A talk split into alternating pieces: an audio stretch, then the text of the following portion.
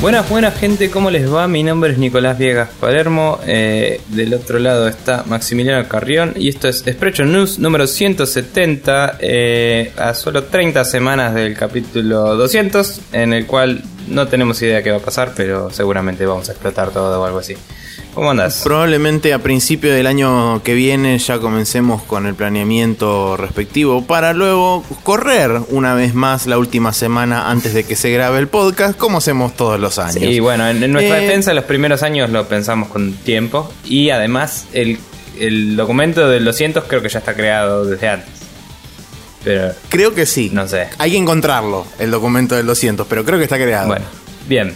Eh, Eh, pero sí, todo bien, todo tranquilo, un domingo en paz, en armonía, en alegría, eh, editando toda la mañana y después editaré un rato más a la tarde. Así que, curiosamente, mi fin de semana largo pasó muy poco por los jueguitos y mucho por estar adelante de la computadora haciendo otras cosas que no sean jugar. Bien. Así que veremos cómo nos va. Eh, yo creo que los fines largos deberían durar más. Así que estoy contento de que el fin de largo que viene va a durar más. Porque esto no sería suficiente para mí. Ese fin de largo va a ser... eh, sí, la batiposta. Está bien. Sí.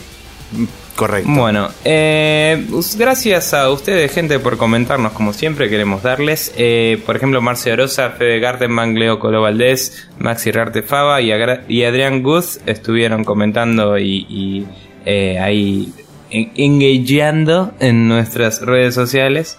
Eh, Maxi, tenés un par de cosas acá para comentar.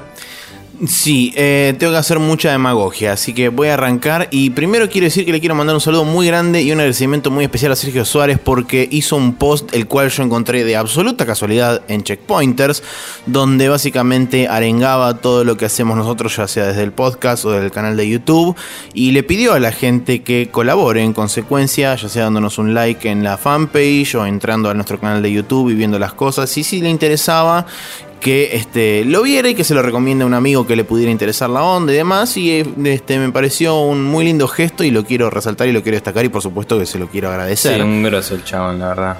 Se, se recopa. Y no. Sí, así es. Y después también a, a Zap o Matías Paz por sus magistrales imágenes de los spoilercast de Metal Gear Solid en el Twitterverso, en el cual armó una, una especie de thread, o no sé cómo mierda se llaman, de Image UR, Una donde colección. puso todas las imágenes. Sí. Una colección, una colección de imágenes de, en Imagure, donde están todas los- las imágenes referenciadas a los spoilercast de Metal Gear Solid, los cuales estamos pensando muy seriamente en reemplazar el cover de cada uno de los spoilercast por esas fotos, porque la verdad que no tienen desperdicio. Eh, lo único que le faltaría por ahí alguna sería el logo de Expression News, pero se puede agregar muy fácilmente, así que eh, seguramente sean reemplazados en breve. Y por último, el comentario destacado de la semana es de Teodoro Cordura, también conocido como Ted Cord, que dice, muy buen programa, Barbetas, por más que ya sepas cuál es el título del episodio, en cuanto llegas a esa parte te cagas de risa igual, terrible. Yo hace un tiempo que estoy leyendo, que no estoy leyendo reviews, al igual que Maxi soy partidario de ver un poco de gameplay para sacarme las dudas. Un abrazo chicos, no hable más de Metal Gear Solid 5 porque me están cebando y mi billetera llora. Bueno, mala suerte. Todavía me falta el 70% del juego, así que vas a seguir escuchando sobre él. Eh, por mi lado, le mando un saludo a Loris Z. Voy a decir Z porque su apellido nunca lo voy a saber pronunciar en mi vida, a pesar de que lo conozco hace como 8 años. Eh, principalmente porque nunca lo escuché dicho, siempre lo leí. Eh, es un dibujante que creo que alguna vez he recomendado su, su historieta autobiográfica que hizo, que es muy interesante, de cómo contaba su, su historia, de cómo empezó a hacer historietas y cómo le fue descubriendo los cómics y todo eso. Si no, se busca diario por Loris Z, L-O-R-I-S y después Z eh, aparte. Y nada, está muy interesante. Cuestión que este individuo, persona, lo conozco de DeviantArt, de hace mil, del mismo lugar que conozco a Noid y a otras personas muy buena onda. Y eh, nos sigue cada tanto, eh, nos escucha y, y nos comenta por Twitter principalmente. Y estuvimos ahí teniendo una conversación al respecto del tema de la semana pasada. Y nada, la verdad que está bueno que nos haga el aguante. Y Gustó mucho en líneas generales la discusión de la semana pasada, eh, por lo menos el, el feedback en líneas generales de la gente que, que, nos, que nos habló y que nos mandó mensajes y demás a través de Facebook y de las distintas redes sociales, aparentemente fue un tema que, que copó bastante, así que gracias por, por dejarnos el, el feedback correspondiente y nos alegra que les haya gustado la discusión al respecto. Claro. Eh, claro que sí. Bien, eh, si quiere otra gente contactarse, como hizo toda esta gente, Maxi, contanos. Sí. ¿Cómo hace? Pueden, por ejemplo, agarrar y escribirnos un correo electrónico, bienvenidos a 1999, a contact.spreadshotnews.com o pueden pasar por Facebook, en facebook.com barra spreadshotnews, que es nuestra fanpage, donde tienen el post del capítulo semana a semana y ahí abajo pueden dejarnos un comentario.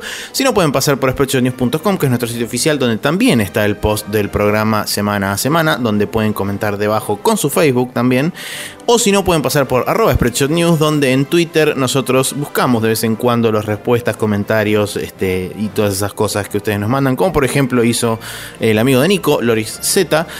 Y ustedes también pueden pasar y dejarnos comentarios y demás cosas. Bien, eh, dicho eso, vamos a pasar a la primera sección del día de la fecha, que es, como siempre, el Now Loading.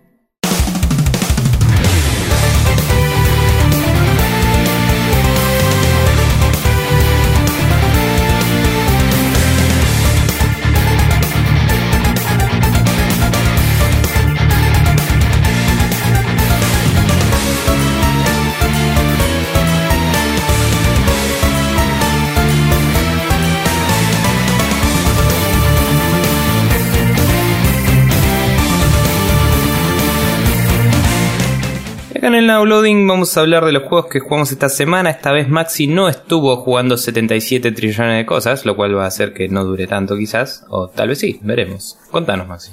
No, no, en realidad, eh, de hecho, bueno, el Tales of Cestiria, que era el cual iba a hablar la semana pasada, lo dejé para esta porque ya me parecía una exageración. Eh, casualmente no tuve oportunidad de continuarlo, así que puedo comentar más o menos lo que iba a comentar la semana pasada. Principalmente el juego, cuento brevemente cómo es la movida. Eh, nació siendo un juego de PlayStation 3 que después fue porteado a PlayStation 4 y eventualmente también llegó a PC, o sea que está disponible en, este, en PlayStation 3, PlayStation 4 y PC. Algo que no es muy común para la saga Tales, ya que el primero que creo que es, digamos, es el primero que llega en tiempo y forma a PC. Ahora están haciendo ports de juegos anteriores de forma retroactiva para PC, debido a que Namco hoy en día está siendo muy, está siendo muy agresivo con versiones de PC de muchos juegos clásicos. Eh, es un juego que salió justo para el 20 aniversario del Tales of Styria y es un juego en, en el que, por lo menos por lo poco que leí, tuvo mucha interacción de parte de la producción del juego, o sea, de los productores, de los desarrolladores y demás, con el público para saber qué cosas querían que estuvieran en el juego. Sí. Digamos, extrayendo de todos los 20 años de la saga Tales. Eh, y después me enteré más, un tiempo más adelante que hubo todo un quilombo con uno de los personajes porque aparentemente lo publicitaron este, por demás como siendo el coprotagonista del juego y después más adelante hay un quilombo en el juego y el personaje medio que desaparece. No sé, todavía no llegué a esa parte. Pero bueno, puntualmente de lo que jugué hasta ahora, que fueron más o menos las primeras tres horas y media, cuatro, lo principal que me llamó la atención es la expresividad de las caras de los personajes, sobre todo por el hecho de que son eh, líneas muy simples. O sea, todos los personajes son muy simples en cuanto a facciones y en cuanto a cara. Son las típicas caras de anime, por supuesto. Sí. Pero es como que él, él tiene mucho laburo en lo que son la expresión de los ojos, más que nada. Y eso ayuda un montón a venderte el personaje de forma eh, real, a pesar de que el estilo de arte y, y la, digamos, la dirección de arte que tiene el juego es claramente busca ser lo más parecido a un anime posible. Pero es algo que me llamó mucho la atención porque de los dos o tres juegos anteriores que jugué de los Tales, si bien se notaba un laburo más o menos por las mismas líneas, era como que estaba mucho más limitado. No sé si será una característica exclusiva de la versión de Play 4 que lo habrán podido elaborar más, o si ya le habrán metido esa, esa vuelta de tuerca extra en la versión de Play 3. Em, Ni idea. Otra de las cosas que también... ¿Cómo? Ni idea, digo, no, no sé. Por eso, al no tener la versión de, de Play 3 como para poder comparar directamente, no sé si es algo que ya estaba de, de, digamos, de movida, planeado de esa forma, o si era, es algo que le agregaron como feature nueva, si querés, a, a la versión de Play 4 y PC. Eh, también es algo clásico de estos juegos que vos haces como una especie de prólogo barra introducción y después de eso te presentan el opening propiamente dicho del- del juego, que es eh, es una animación clásica, está hecho en, estilo animación japonesa, Pero este en particular me llamó la atención lo bien animado y la calidad, eh, digamos, la definición que tiene en cuanto al, al trazo de los dibujos, en cuanto a los colores. Es muy, muy colorido, muy vivo el, el coso. Y por supuesto, eh, me puse a pensar en cosas que querías que hicieran con ese estilo. Y fue tipo, ah, si tan solo la industria del anime no estuviera totalmente rota y pudieran hacer todo este, este tipo de dibujos con esta calidad todo el tiempo. Claro, si tan solo volviera la Em, esclavitud, todos seríamos más felices. sí, porque ah, de paso aprovecho y le hago un chivo gratuito a los chicos de Aspev. Si escuchan Esponja, que es el programa de anime y manga que tienen en la, en la Aspev Radio, que es este, como su cúmulo social de cosas de podcasts. En el programa Esponja, creo que fue el 6 o el 7, no sé, búsquenos, no son muchos. eh, hablaron sobre cómo es la producción de un anime y cómo hoy en día la industria del anime está prácticamente caminando sobre la cuerda floja porque está en un estado tal de y gente que se va a hacer sus propias cosas y que después tienen que llamar de emergencia. Es, es un quilombo infernal, básicamente. Así que si les interesa saber cómo se hace un anime y por qué digo lo que digo, vayan a buscar el capítulo de Esponja. Repito, no sé si es el 6 o el 7, pero anda por ahí más o menos. Y escúchenlo porque está muy bueno. Además, es que es un buen programa para la gente que está interesada en el anime, etcétera. Bien. Eh, y otra de las cosas que también me sorprendió del juego en general, que bueno, esto también viene un poco de las versiones anteriores.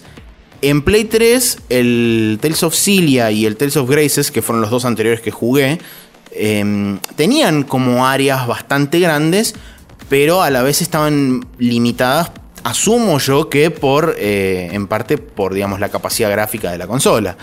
Y en este ya nomás cuando llegué a la primera área realmente abierta, porque no es, no es un mundo abierto, sino que son como hubs interconectados que tienen loading screens entre medio. O sea, son, son áreas muy grandes, pero que tienen tipo, de un área puedes salir por tres lugares distintos que te llevan a áreas nuevas o a una ciudad o a lo que sea.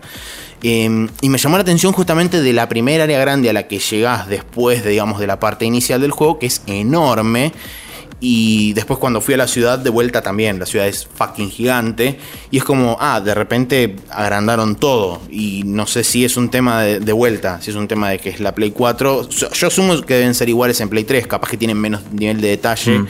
Justamente por ser de la generación anterior y en este pudieron darle un poco por ahí, le pusieron texturas un poco más copadas, o le agregaron más enemigos o más, más este, instancias de objetos o lo que sea. Pero me sorprendió mucho, eh, sor- eh, digamos, cuando llegué a ese lugar fue tipo, a la mierda, esto es grande en serio. Sí. Y me parece que es también un poco. eh, tiene que ver con lo que es. em, Con lo que es. la nueva generación de consolas, esto de que. No sé si lo hablamos en algún momento. Me suena que sí. Pero que todos como que se está volviendo. Hacia lo open world o hacia las áreas grandes, hacia, digamos, buscar que todo lo que puedas ver, digamos, el, el típico caso de Bethesda de, ¿ves esa montaña? Sí, puedes ir ahí. O sea, me parece que se busca también un poco eso y los, si bien los desarrolladores japoneses usualmente tardan un poco en, digamos, por lo menos desde la generación anterior a esta, tardaron siempre un poco en llegar a equiparar a Occidente, teniendo en cuenta este juego que si bien no es open world, pero son áreas grandes y teniendo en cuenta los juegos que van a salir el año que viene de desarrolladores japoneses, me parece que vamos a ver el año que viene también muchos juegos o de hubs grandes o de open worlds y ese tipo de cosas. Y si Que, el bueno, habrá que ver 2016 si- es el nuevo 2014, hasta cierto punto, como que vamos a seguir Sí. con los open worlds. No sé. Sí, es que bueno, eh, hay mucho open world de acá a 2016, 2017, porque está todo el mundo trabajando en eso. Sí. Y son juegos que vienen desde el 2013 más o menos, o sea. Sí, sí, qué sé yo.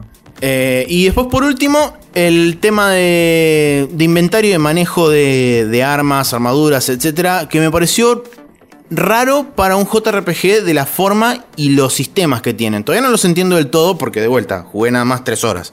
Así que no, no entiendo del todo cómo se interconectan todos los sistemas y demás. Pero, por ejemplo, algo que me llamó mucho la atención es que aparentemente va a requerir de un micromanagement que no es común en los JRPGs en cuanto a inventario y a piezas de armadura, porque cada pieza de armadura es como que viene embebida con una suerte de elemento y ese elemento tiene una, este, una, un buff, una especie de bonus Ajá. que te da eh, ya sea eh, bono- bonus elemental de daño o de protección de daño elemental o de HP o de lo que mongo sea, no importa.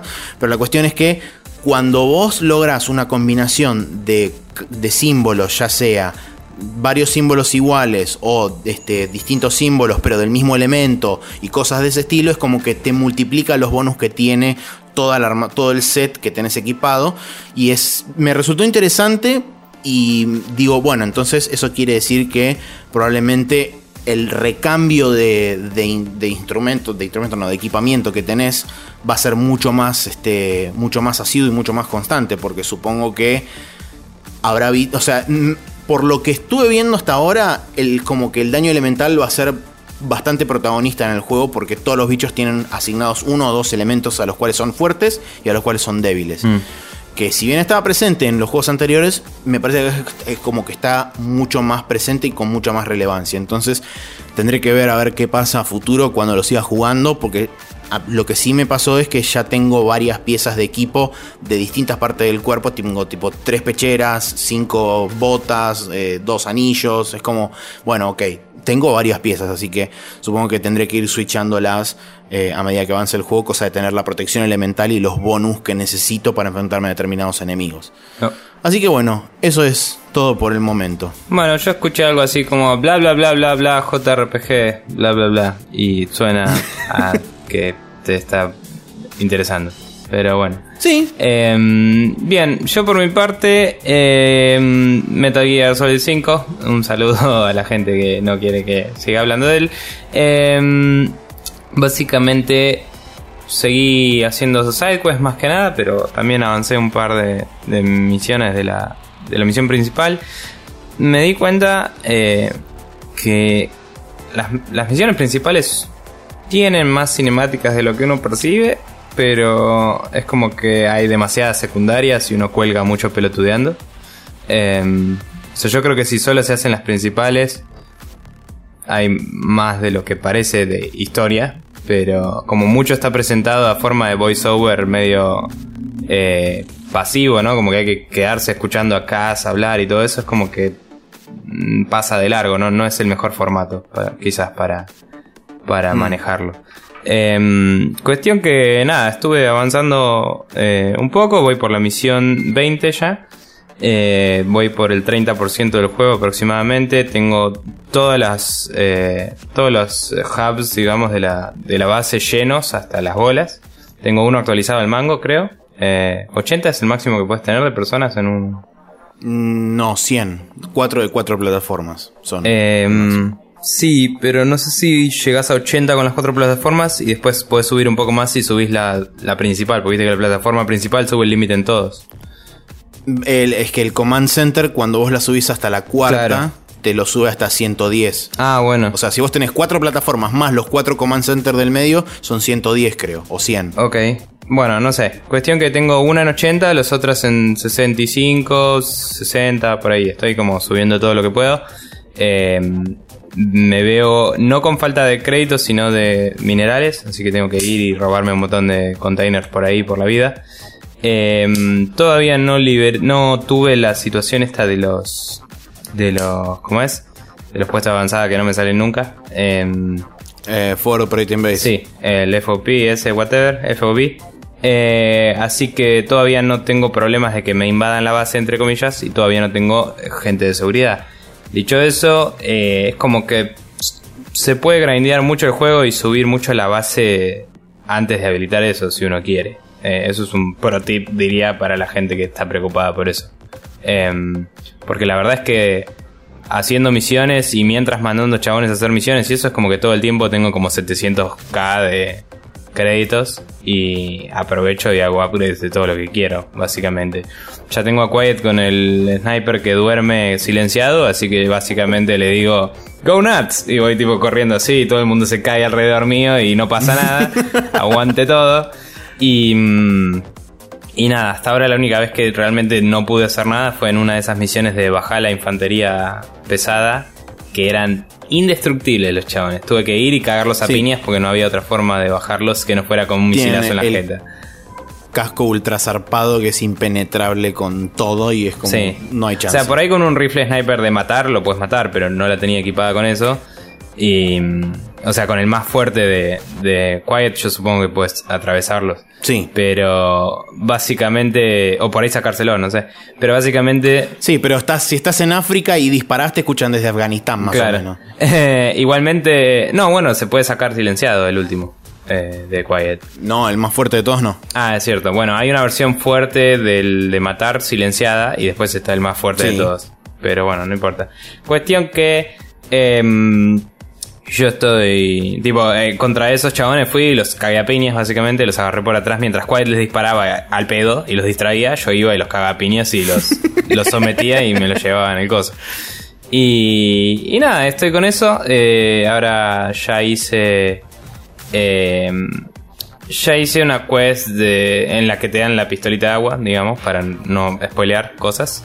Sí. Y eh, había escuchado de alguien en un podcast que decía que con la customización de armas vos puedes básicamente poner una pistola abajo de, de una de un rifle.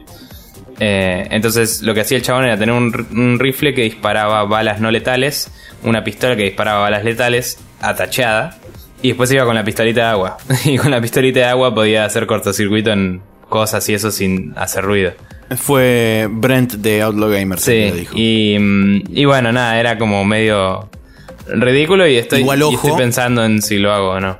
Pero bueno. Igual ojo porque justamente lo que te iba a decir es que la customización esa que el chabón le puso el, el, under, el underside de una pistola letal a un rifle no letal es eh, el stage creo que 7 u 8 Sí.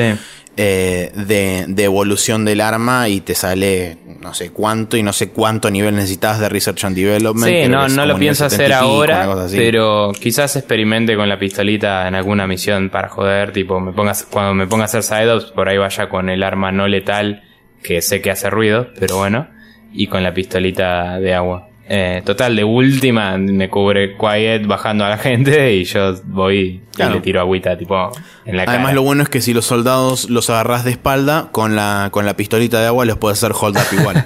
Después si se dan cuenta que es un arma de mentira te cagan a tiros. Claro, pero de bueno. última le mojo la cara, tipo, ah, boludo. Y. y bueno, nada. em, así que, nada, All Fun and Games eh, por ahora, hasta que todo se pudra. Y.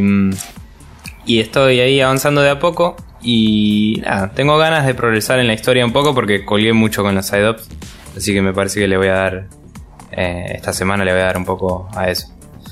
Y veremos qué onda. Bien. Eh, Em, yo continué con el Spec Ops The Line, que lo había dejado colgado un tiempo. Eh, ya llegué hasta la parte donde básicamente me hacen, supongo que es el plot twist, por lo que pude ver. Y fue como, oh, por Dios. al final Marlo no iba a Blando venir. era bueno, pero no. Claro, eh, eh, y bueno, sucedió eso y ahora estoy en un lugar donde estoy eh, yo con otro de los chabones del grupo de tres que había originalmente ido a Dubai y estoy yendo a buscar al tercero y de repente me encontré en un lugar donde viene un tanque con 6.000 chabones y un heavy y gente que tira cohetes y es como... Llegué hasta ahí y fue como, fuck this, no lo voy a hacer ahora, quit. Bien. Y salí. Eh, así que otro día cuando tenga un poco más de paciencia lo, Sí. lo agarraré. Asumo que estoy cerca del final porque ya si te tiran con todo eso es como, bueno, ok. Ese es uno de Ya esos, que me falta de poco. esos juegos que sufre por ser muy videojugable. como que, como Sí, metele voces. muy porque videojuego. Sí, y es como, eh, no hace falta. Tipo, así, cosas interesantes Sí. y déjame seguir la O sea, historia. claro. No es, no es que es un jefe en sí, pero es una pero- situación jefil. Así Claro. que sí. Es como Eh, hacer una cantidad desproporcionada de cosas bélicas que ataquen al jugador porque es el jugador y no es un soldado de verdad. Tipo, en la guerra de verdad vendría un chabón a matarte y listo, o tres o un escuadrón, lo que sea. No, no te mandarían un tanque, siete helicópteros, 43 misiles y 75 Sí, snipers. Digamos, bueno, pará, loco. Pero bueno. Y vos estás con. Vos estás con un rifle de asalto y un lanzagranadas. Es lo único que tenés en tu poder. Y es como. Claro. Ajá. Pero bueno. Nada. Así eh, Después, por otro lado, yo estuve eh, retomando un poco. Vos tuviste unos problemas. Sí, eh, la cosa es así. Tenía ganas hace rato de comprar la expansión del Destiny para jugar con amigos que sabía que la habían comprado, que la iban a comprar, etcétera. Eh, fui al store de PlayStation aprovechando, entre comillas, las ofertas del Black Friday y toda la bola. Eh, voy a comprarlo. Estaba en oferta el Taken King Legendary Edition, que incluye el juego original, las dos expansiones anteriores y el Taken King, eh, normalmente a 60 dólares, estaba a 40. Y esa es la forma más barata que hay de upgradear si tenés el juego original y nada más, que era mi caso. Em, para quien no sabe, las expansiones del Destiny son así. Tenés una que sale 20 dólares, otra que sale otros 20 dólares y después Taken King sola sale 40. Eh, si vos querés, las primeras dos las puedes comprar en un pack a 30, ¿sí? Y, o 30 y poco, no sé. Y después em, el Taken King, eso te daría un total de 80 o 70 por todas las expansiones, ¿sí? Entonces decís, bueno, si me compro el Legendary Edition por 60, tengo todas las expansiones y bueno, me compré el Destiny de nuevo el pedo, pero no importa. Eh, me sale 10 dólares más barato que la otra alternativa. O 20, depende cuál era. Entonces es como, bueno, ahora encima está en oferta, me termina saliendo 40 dólares eh, comprarme las tres expansiones. Perfecto.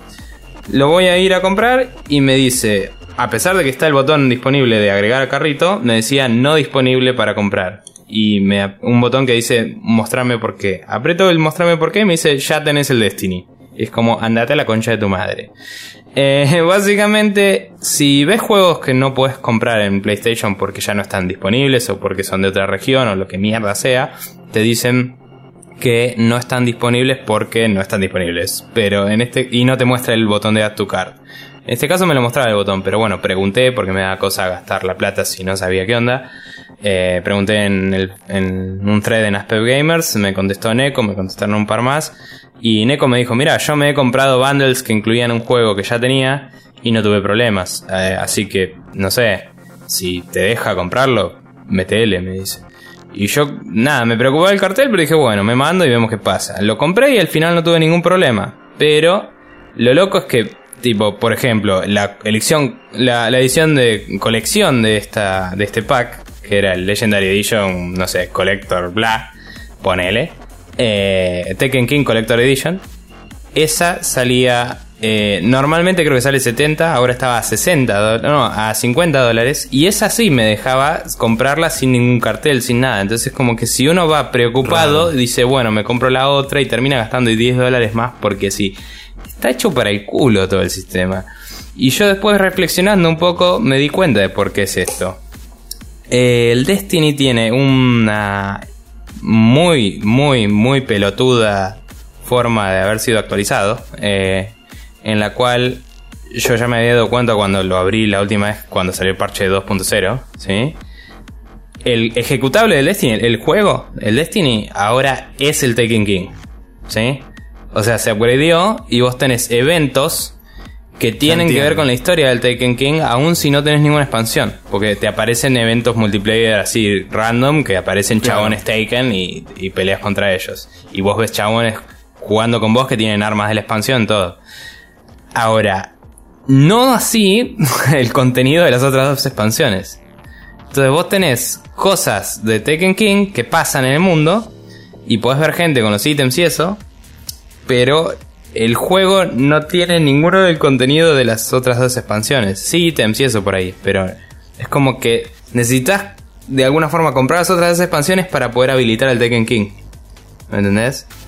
Eh, claro, sí, es totalmente idiota. Eh, si querés, o sea, creo que puedes comprar el Tekken, King, el Tekken King como standalone, pero no estoy seguro. Me parece que necesitas las otras dos. Es como medio raro. La cuestión es esa: eh, los chavales parchearon el juego original y lo rebrandearon a Destiny de Taken King, ¿no?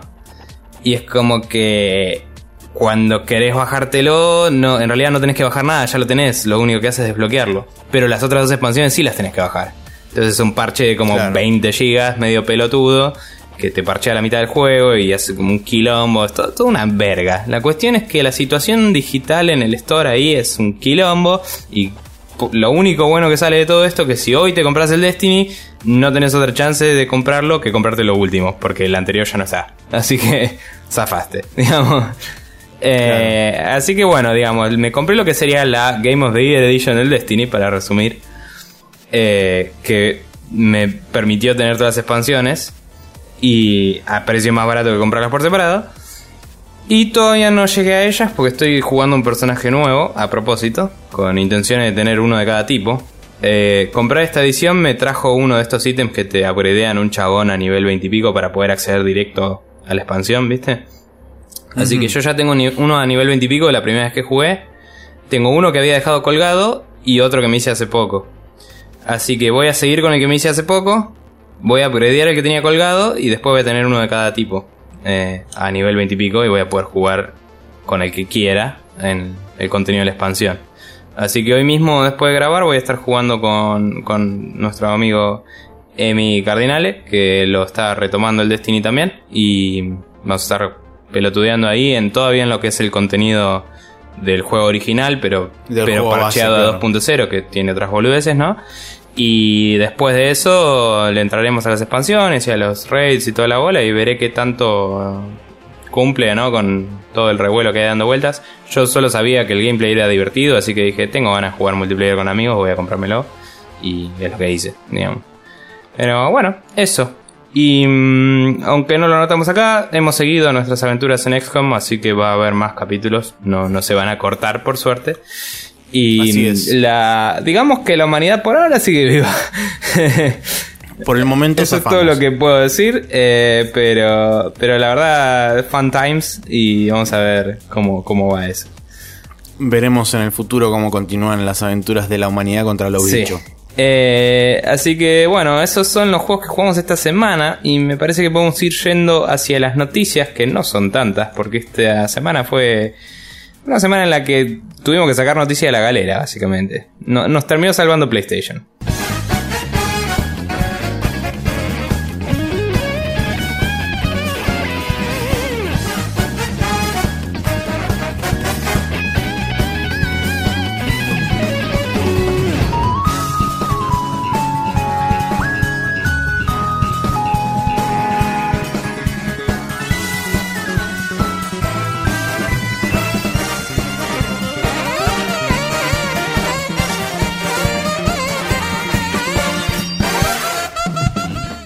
Y cuando digo que nos terminó salvando PlayStation, me refiero a que las únicas noticias que hay son de PlayStation. No hay una mierda de qué hablar en toda la internet.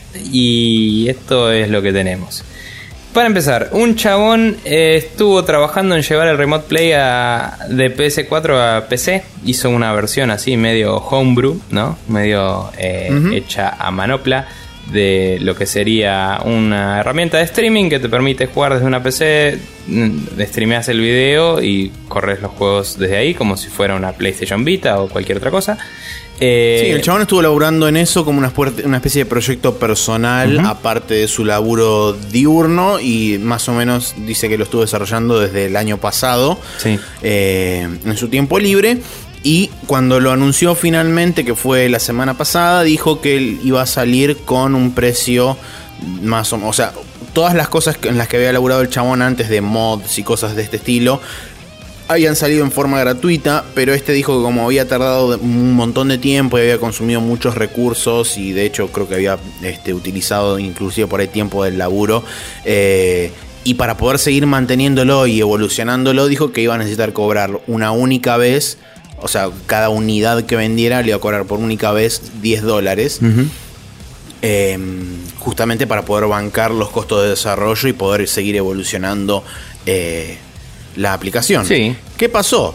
24 horas después, a través de Twitter, Shuhei Yoshida, el presidente de Sony Worldwide Studios, agarró y dijo: Ah, sí, nosotros estamos desarrollando una aplicación para Remote Play, para PlayStation, eh, para PC y para Mac. Y fue como. Ok, bueno. Eh, entonces, teléfono para el pibe este y un CISAN de CIST urgente. Sí, no sé si ya hubo repercusiones para con el chabón. Eh, yo no recuerdo anuncios oficiales anteriores porque este sería el primero, hasta donde yo sé, pero se había sugerido, digamos, la idea de que se podía hacer streaming desde PC y eso, en algunas charlas y cosas. Em, dicho eso, eh, el chabón un pelotudo, no puedes decir que vas a cobrar por algo que estás usando sin permiso expreso de Sony. O sea, esa...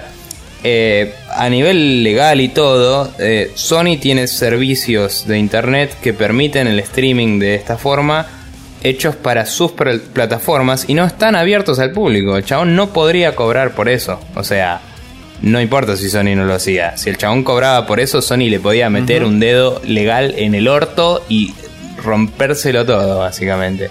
Así que el chabón sería un tremendo pelotudo, podríamos decir. Y mm, eh, nada, fue interesante el hecho de que causó que se anuncie así de esta forma lo de Sony, quizás, que probablemente se lo estaban guardando para más adelante. Pero la verdad que el Y tipo tiene que para la aprender. PlayStation Experience. ¿Qué, qué, perdón? Que por ahí lo pensaban anunciar en la PlayStation Experience. Eh, ¿Qué sé yo? No lo por sé. ahí todavía no estaba listo y no, no sé, pero veremos. Sí, por eso. Igualmente, nada, o sea, se sabe desde hace rato que, que Sony había comprado todos los servidores estos de. de ¿Cómo se llamaba? ¿Gaikai era? Eh, Eh, Gaikai, sí. Sí. Pero eso era para el streaming que es PlayStation Now. Está bien, pero es como tiene la tecnología. eh, they, they can rebuild him, they have the technology. para, para, para, para, para, para. Y nada, bueno, pero le- digo, el chabón este, todo bien con la programación, pero que aprenda un poco de legales, porque se, se la va a llevar a marzo, por no decir que se lo van a llevar en cana al tipo.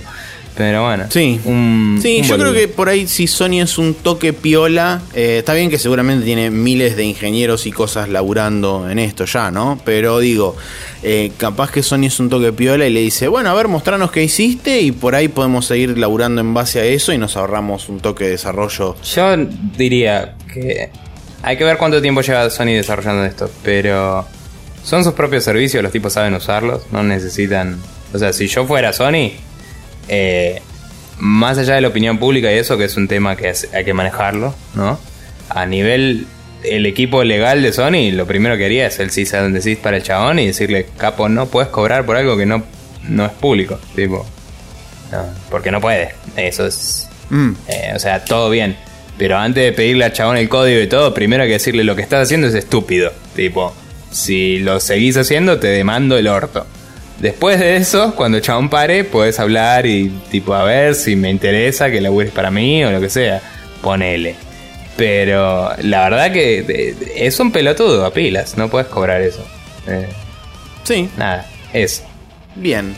Eh, la próxima noticia también tiene que ver un poco con Sony porque el, el exclusivo de PlayStation 4, Valkyria Azure Revolution, confirmaron que va a contar con Permadeath y tuvimos una charla con Neko porque yo jugué hace tanto la Valkyria Chronicles que ya ni me acuerdo.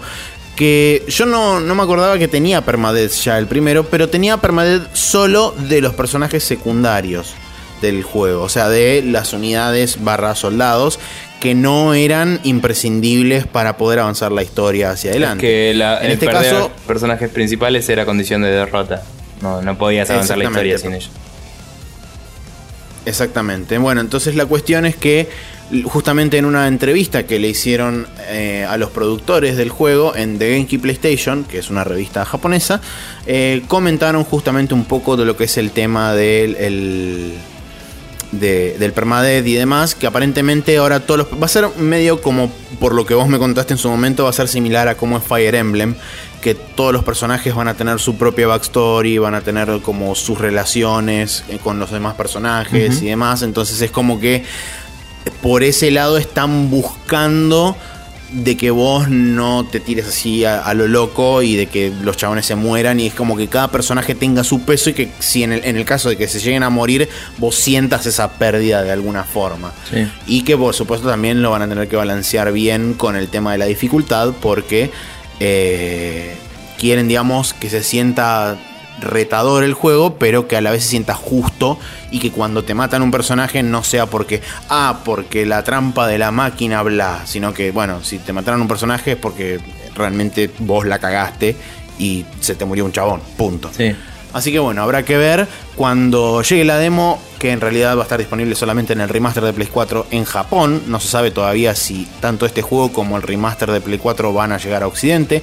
Uno asumiría que sí, pero con Sega nunca se sabe. Así que mantenemos todavía los dedos cruzados a la espera de un anuncio oficial que podría o no llegar, y esto es total conjetura mía, en la PlayStation Experience ahora dentro de un par de semanas en diciembre. El tiempo lo dirá. Bien, eh, continuando con la noticia que sigue, eh, Sony anunció que va a cerrar el store de PSP en Japón a partir del 31 de marzo.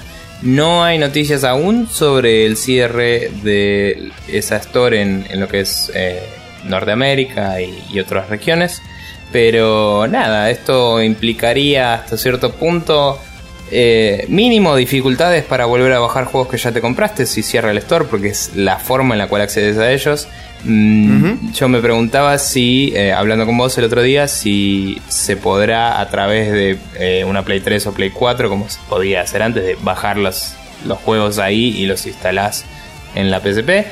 Y también me preguntaba si de alguna forma sigue vivo el software ese de mierda que venía para PC que que era el soporte más arcaico y pedorro de la tierra que te permitía bajarte los juegos en una PC e instalarlos a la PSP de una forma totalmente fallida y crasheante. Sí, em, críptica y chota y demás palabras. Basada 100% en la experiencia del principio de iTunes, que era igual de poronga. Pero bueno. No sé, eh, yo imagino que alguna alternativa van a dar para la gente que sigue teniendo esas compras digitales, ¿no? Pero, y uno, uno creería que sí, sobre todo por el hecho de que, bueno, cada, cada store guarda individualmente su catálogo de cosas que vos compraste barra bajaste. Yo justamente el otro día me estaba fijando si yo tenía disponible un juego en PlayStation 3 que era el, el Afterburner Climax, que ya no está disponible para comprar, pero me fijé en mi lista de juegos para bajar y lo tengo disponible para bajar en Play 3. Curiosamente en esa lista no tengo ningún juego de PSP. Y yo tengo juegos de PSP. Ah, no, perdón, miento. No, estoy diciendo cualquier pelotudez porque estaba el Patapón 2, que es este digital exclusivamente y estaba disponible en esa lista. Así que estás mintiendo y todo lo que dijiste se invalida. Perfecto. Em, no, no se invalida, simplemente la última parte que iba a decir que no, están, no estaban los juegos de PSP, cosa que es mentira porque sí están. Así que, en principio, si esto, que evidentemente y en algún momento va a suceder, cuando cierren el store, tanto en Estados Unidos como en Europa, de PSP, a través por lo menos del PlayStation Store de PlayStation 3, ustedes van a poder acceder al catálogo de juegos de PSP que tengan comprados. Eh, no creo que puedan comprar Eso es una asunción tuya, porque por ahí cierran el store y dan de baja esa parte de tu, de tu cosa. Y que te cierran el acceso a los juegos que vos compraste digitalmente. No sabemos. Vos no... Si hacen eso, va a haber un problema, más de un problema. Yo no creo que sea el caso, yo te digo que no sabemos. Eh, la realidad está... Eh, es la que sabemos de siempre. Vos no compraste el juego, pagaste una licencia. Eh, si el chabón quiere cerrarte la canilla, te, te jodes. No hay otra. Eh, así que nada. Veremos. Yo lo que digo es que imagino que se va a poder. Y me gustaría saber cuáles son las. O sea, cuáles serían las, las formas de hacerlo en tal caso. Pero nada, hasta que no pase en las regiones en las que nosotros tenemos nuestras cuentas, no debería afectar a nadie de nuestro círculo sociopolítico eh, geográfico, ponele. Exacto. Bien. Eh, vuelve el momento más feliz de los Rapid Fires. Vuelve ese momento donde uno mira hacia los cielos y exclama con alegría: Elo aquí. En realidad, no Elo, porque. Eh, o sea, hace frío arriba, pero no importa. La cuestión es que viene volando desde las superficies de estratosféricas hacia la superficie terrestroica. El héroe de los niños, aquella persona que se manifiesta en capacidades humildes y luego rebosa de felicidad ante niños y adultos por igual que lo ensalzan y lo elevan hacia nuevas fronteras de la ciencia y la tecnología. No estoy hablando de otra cosa que no sea especulandia, donde nadie le importa lo que se dice porque total. En esta ocasión, lo que sucede es que aparentemente el Combat 7 podría ser anunciado en la PlayStation Experience con un tráiler. Esta noticia sale de un posteo que aparentemente se realizó con un poquitito de anticipación. Eh, en lo que refiere a Ace Combat Infinity, que es el juego free to play que tiene disponible Namco a través de PlayStation 3 donde están promocionando justamente una, suerte de evento dentro del juego que se van a poder obtener emblemas que se llaman eh, emblemas de Ace Combat 7 y también anunciaron que eh, o sea es como que está eh, fraseado en futuro, porque dice, esperamos, esperamos que hayan disfrutado del tráiler de la PlayStation Experience 2015, eh, y es como, bueno, pero todavía no pasó, es como que a alguien se le escapó el dedo y salió de repente el post en el blog post del Ace Combat Infinity, así que alguna cabeza rodará, pero eh, como siempre esto manéjenlo así como con pinzas, porque nunca se sabe. Pero digamos que tiene cierta validez porque viene de un lugar oficial y eh, tiene el número 7. Y yo realmente estoy esperando, sobre todo estoy esperando el anuncio oficial para ver si siguen con la verga que hicieron en el este, Assault Horizon pija ese que hicieron el último, que era Call of Duty en el aire, o si van a hacer algo este, copado como eran los este, 4, 5, 6, eh, perdón, 4, 5, 0 y de ahí para atrás también el 3, el 2 y el 1. Bien. Nada, eso. Bueno, genial. Eh, para la semana que viene el calendario determina lo siguiente. Martes 8 de diciembre, eh, feriado, vamos a estar todos en la nuestra. Eh, Yeah. Earth Defense Force 2 Invaders from Planet Space. ¿What? ¿Así se llama? Planet Space. Eso es muy loco. Eh, para PlayStation Vita. Y después, nada que ver con nada, pero sí, eh, Earth Defense Force 4.1 The Shadow of Despair para PlayStation 4. Eh, el jueves 10 tenemos el Lightning Returns Final Fantasy 13 para Windows porque para qué carajo, pero no importa. y el viernes 11 el Devil's Third, ese juego que todo el mundo se olvidó que existía y después se acordó de nuevo y después se volvió a olvidar y después se lo recordaron desde el del lado de Nintendo y dijeron what the fuck, ¿por qué Nintendo tiene este juego? Y después nos olvidamos de nuevo y ahora de golpe sí va a salir y en Nintendo como había salido como se había sabido por última vez así que eh, probablemente un fracaso comercial inmediato pero eh, al fin finalmente pudo salir eh, el pequeño juego The Little Game That Sí. Could le dicen Eh, Eh, bueno. Recordemos que este juego se hizo famoso en los podcasts argentinos por ser el generador de la frase Balala Studios en el programa de Checkpoint. Sí. eh, porque justamente Devil's Third es la creación de Tomonobu Itagaki que después de irse de Team Ninja fundó Valhalla Studios, el cual fue leído por el señor Sebastián Cutuli como Balala Studios. Por no decir para el culo, pero sí. Un saludo a Seba, que lo queremos mucho. Eh, bien, ahora que hemos leído las noticias, hemos leído el calendario, vamos a pasar a Main Quest donde vamos a contestar preguntas que quedaron colgadas porque no tenemos un cacho de qué hablar.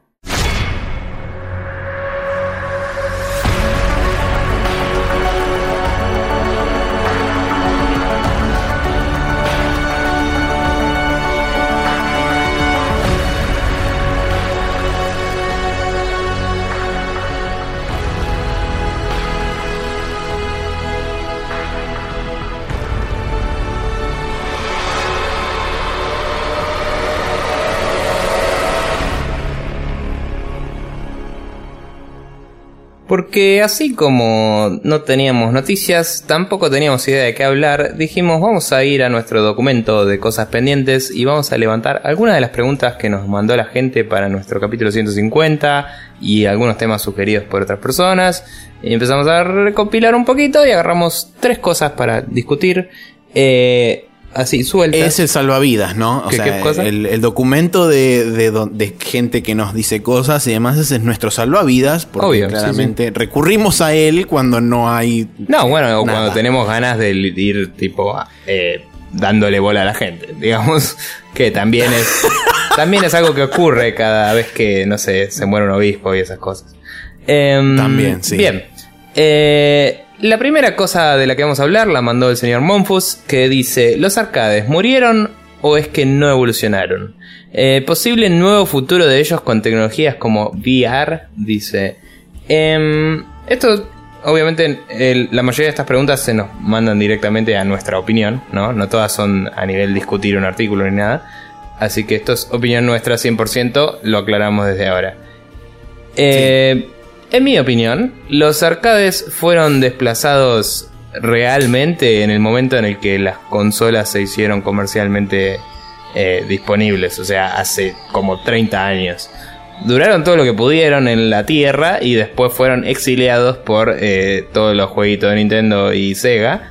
Y eh, el único bastión que tienen está en Japón, donde la gente tiene una cultura por las cosas físicas de lo que alguna vez hemos hablado, ¿no? Como que tienen esa necesidad de, apretar botones y mover palancas y tener ruiditos y cosas eh, que los hace tan eh, reacios a, a descartar la idea de los arcades. Yo opino que eh, la única forma en la que la experiencia de arcade se mantendría de acá en más a nivel mundial es con los entusiastas que tienen sus propios arcades en su casa, eh, la gente que se hace las máquinas de mame, la gente que colecciona arcades y eh, después los developers que se enfocan en hacer experiencias de ese estilo, como los chicos de Nave Arcade o eh, el señor Martin Wayne y otros que están haciendo el Argentron, no sé si lo conocen eso, pero es un, mm. un arcade argentino que está eh, disponible para jugar varias cosas, usualmente en el club Matienzo me parece que estaba. Pero bueno, nada, es como que hay una, una especie de, de mundo under ahora que que gira en torno a los, arcades y esa es la única forma en la que los veo sobreviviendo de ahora en más porque simplemente la plata no está ahí. No sé qué opinas tú. Eh, en cuanto al tema de si los arcades murieron o es que no evolucionaron, creo que es la segunda. No. O sea, es un poco eh, el tema de que no evolucionaron para mí se desprende directamente de la incapacidad que tuvieron de retener al público con experiencias que únicamente se podían dar en los arcades. Porque justamente de ahí es de donde nace la experiencia del arcade. O sea, vos tenías una máquina en tu casa que era, por ejemplo, un Atari 2600, era una ColecoVision, y vos tenías juegos como, por ejemplo, en los arcades, tenías juegos como el Donkey Kong, tenías juegos como el Pac-Man, o sea, cosas que vos era muy muy difícil lograr o, reproducir esa experiencia en el televisor de tu casa. Entonces vos tenías que ir a un lugar para justamente poder experimentar eso. A medida que el poder eh, de procesamiento de las consolas hogareñas se fue equiparando y eventualmente superó al poder de los arcades, esa experiencia se trasladó de un local a la casa de cada uno. Por supuesto que eso también llevó a que se perdieran un montón de componentes sociales que lo, que los, que lo rodean, que son, por ejemplo, las típicas de que se juntaban entonces en una máquina de arcade, caso puntual de, juegos de pelea, donde cada uno ponía su ficha al costado de la pantalla, donde hacían la cola para ir luchando y demás. Eh, y también se perdieron por ahí muchas ideas novedosas o que en su momento por ahí se experimentaba un poco más. Eh, también un poco en favor de poder sacar la mayor cantidad de plata posible del cliente que hoy en día eso se da de otra forma, con el DLC, con las descargas y con las microtransacciones y todo eso. Pero a lo que voy puntualmente es que la, particularidad de la experiencia única que solo podías conseguir en un arcade, hoy en día la tenés en la televisión de tu casa, entonces es como que no tiene mucho sentido irla a buscar a otro lado. Eh, yo igual otro lado, diría, eh, perdón, que sobre el hecho de no evolucionar, entre comillas, que está yendo por ahí, eh, yo diría que trataron de evolucionar eh, cuando el poder computacional en la casa llegó a equiparar o, competir con los arcades. Lo que se hizo mucho fue tener periféricos distintos en los arcades. Tenías ese juego que era el Ala Delta, el juego que era básicamente lo que después fue el Guitar Hero, eh, que no me sale, pero el, de, Konami. Em, lo mismo con baterías, ¿no? El, el Silence Scope, que tenías el, el sniper.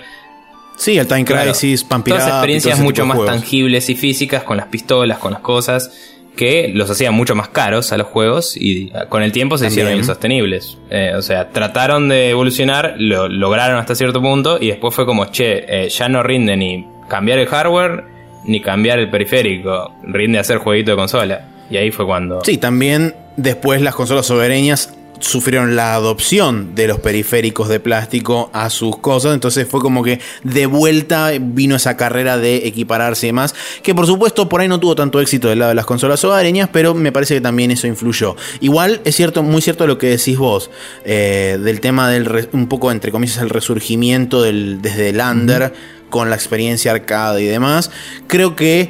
Eh, hoy en día, para mí todavía existe lugar para el arcade, no como lo conocemos de su momento de gloria. Yo creo que hoy en día, por ahí, si tenés un arcade en una ciudad grande, un, local de arcade central podría llegar a funcionar bien. Bueno, eh, si uno, o sea, es como que por ahí mi idea de un arcade copado pasa por la Pelitron, tipo si, si, hoy hubiera un arcade en, la ciudad del estilo del que tenía Flynn, que era medio bar, medio así como eh, para gente adulta que en su momento jugó arcades y hoy le pinta revivir eso, me parece que está bueno. Tipo, hacer una especie de movida de club social, ¿no? De tipo Sí, también puede andar por gente, eh, no sé, nos anotamos como si fuera un club de ir a jugar al fútbol o lo que sea, pero va a ser los arcades, ¿me entendés? Y tipo se paga para renovar las máquinas, para tenerlo, mantenerlo, eso está bueno.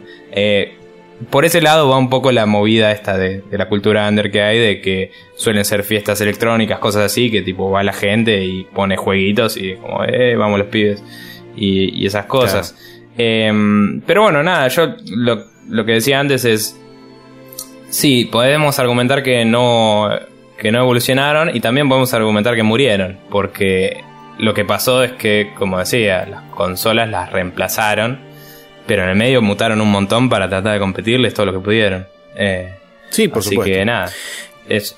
Con respecto a la segunda parte del nuevo futuro de los arcades con las experiencias como VR, entiendo por qué apunta la pregunta para ese lado, porque eh, hoy viéndolo desde, digamos, desde mi punto de vista, me parece que la única forma real que vos tenés de venderle a alguien la experiencia VR es poniéndosela enfrente de la cara a esa persona. O sea, no, no concibo hoy en día todavía una forma real de poder marketinear masivamente el, el concepto de la experiencia VR. O sea, tuvimos una primera un primer approach que para mí fue totalmente fallido en la Paris Games Week cuando mostraron los juegos de VR en la, en la, en la conferencia de PlayStation que mostraban a todos los pelotudos con el, con el coso puesto, el Morpheus puesto en la cara y moviendo la cara y haciendo caritas como diciendo, oh, esto es Sí. genial y en realidad no estaba pasando nada y como que no te llega ese, el impacto que te debería llegar, cosa que sí seguramente pasa y por los podcasts que escuchamos nosotros,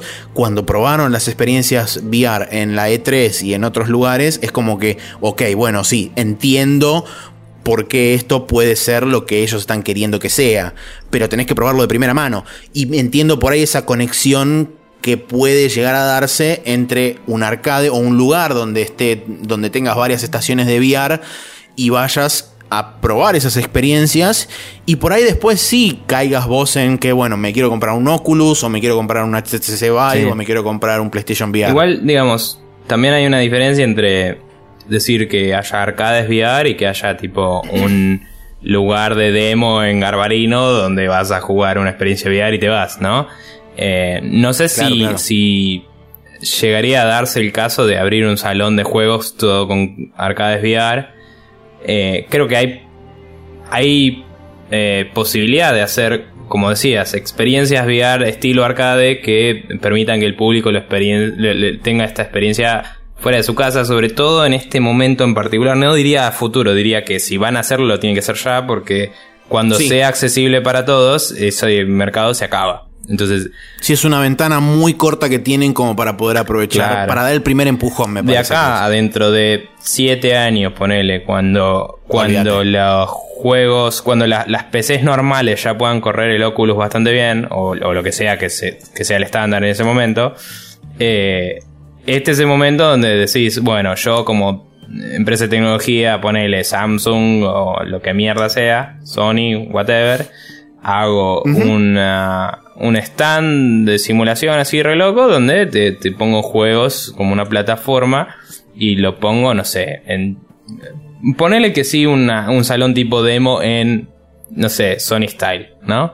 Pero podrías hacer Sí. una, una experiencia tipo arcade que vaya la gente y juegue como cosa separada del negocio y decís esto es mi tecnología VR y después la puedes licenciar o lo que sea. Pero digo, yo creo que hay una, una ventana de oportunidad para eso, pero no veo que nadie esté acechándola de- o, o tirándose a ella Sí. de la forma... Sí, no, Adecuada. a- a- por el momento nadie está buscando explotar al VR por ese lado. Claro. Me parece que como herramienta de marketing, digamos, se va a tener que pensar mucho, y esto es ya medio tangencial, se va a tener que pensar mucho en cómo dar ese mensaje eh, único, porque no tenés una forma real de transmitir la experiencia de la forma, o sea, a través de una pantalla plana. No, no- no hay forma de, de transmitir realmente la experiencia VR a través de una pantalla común y silvestre. Así que tendrán que pensar mucho en cómo, cómo hacer eso, porque creo que es lo principal para ver si el VR despega o Bueno, no. eh, mm, más allá de todo, y ya es irse por las ramas, pero la idea del Sí, Google Cardboard, cerremos con Cardboard- eso y listo. la idea del Google Cardboard es hacer VR para todos y todas, digamos, eh, hasta cierto punto. Y, mm, Y funciona, o sea, si vos te haces una cosa de, de, cartón, eh, lo más difícil es tener lentes adecuadas, pero si tenés eso, em, con la pantalla de un celular normal, por la densidad de píxeles que tienen hoy en día, eh, ya puedes lograr una experiencia bastante convincente. Sobre todo se usa más que nada para videos y vistas en 360. Hoy no, los celulares no les da el poder computacional para hacer una experiencia muy realista. Sí. Pero, digamos, lo que es hacer una experiencia tipo arcade no está pasando aún y creo que hay un lugar para eso. Tipo, si Activision dijera, te saco el Battlezone original de nuevo, que ya era una cabina toda de un tanque cuando salió. Te la saco de nuevo, pero en este lugar con VR y tenés 50 palancas y todo así re loco. Es como, ¿sabes cómo garpa eso? Jugar ese tipo de juegos. Sí. Así que nada, eh, bla. No sé si era Activision o EA ahora, pero no importa. Bien. Creo que era EA, pero no importa. Eh, Mudé el tema de Martín Blasquez arriba porque me parece que tiene un punto de contacto con lo que veníamos hablando, sobre todo con la idea que vos habías puesto de el bar barra tema, o sea, el bar temático barra arcade, porque Matías Blasquez nos dice, me encantaría que hablen del poder de la nostalgia en los juegos. En mi opinión, en ocasiones es tanto el poder que hasta nos puede hacer creer que en el tiempo pasado jugamos un juegazo, cuando en realidad era medio garompa. La nostalgia es muy poderosa.